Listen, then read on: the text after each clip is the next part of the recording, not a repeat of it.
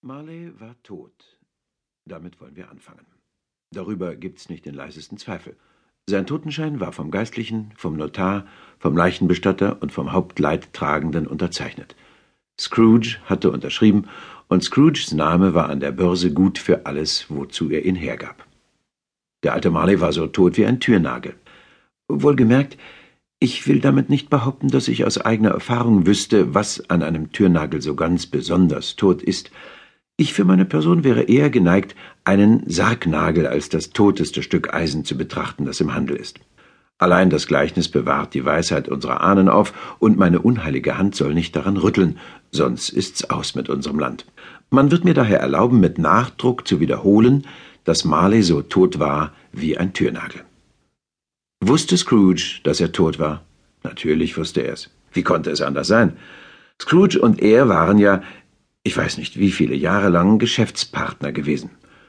Scrooge war Marleys einziger Testamentsvollstrecker, sein einziger Nachlassverwalter, sein einziger Rechtsnachfolger, sein einziger Haupterbe, sein einziger Freund und sein einziger Leidtragender.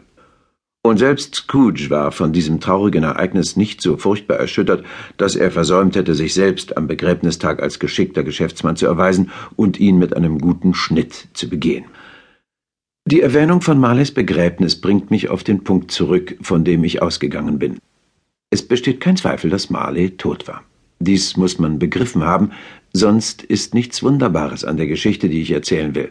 Wenn wir nicht vollkommen überzeugt wären, dass Hamlets Vater vor Beginn des Stückes gestorben ist, so wäre sein nächtliches Umherwandeln im Ostwind auf dem Wall seines Schlosses um nichts merkwürdiger, als wenn irgendein anderer Herr im mittleren Alter nach Einbruch der Dunkelheit an irgendeinem windigen Ort, sagen wir zum Beispiel auf dem St. Pauls Kirchhof, plötzlich hervorträte, um die müde Seele seines Sohnes wachzurütteln.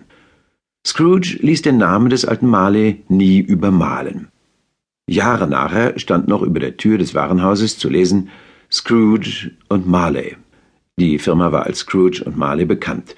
Leute, die im Geschäftsleben Neulinge waren, nannten Scrooge manchmal Scrooge, manchmal Marley. Er hörte auf beide Namen, für ihn war beides dasselbe. Aber er malte geizig alles aus bis aufs Letzte, dieser Scrooge. Ein erpresserischer, blutsaugerischer, schäbiger Filz, ein raffgierig zupackender alter Sünder war er. Hart und scharf wie ein Kiesel, aus dem der Stahl nie einen edlen Funken geschlagen hat, versteckt, verschlossen und einsam wie eine Auster. Seine innere Kälte ließ seine alten Gesichtszüge einfrieren, seine spitze Nase absterben, machte seine Wangen runzlig, seinen Gang steif, seine Augen rot und seine dünnen Lippen blau, ja, sie brach hämisch in seiner schnarrenden Stimme durch. Raureif lag auf seinem Haupt, seinen Augenbrauen und seinem Stoppelkinn.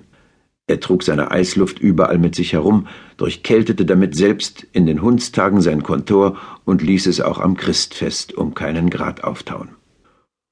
Äußere Hitze oder Kälte berührten Scrooge wenig. Keine Hitze konnte ihn erwärmen, kein Winterwetter ihn erkälten. Kein Wind war schneidender als er, kein Schneefall unbarmherziger, kein Platzregen unaufhaltsamer.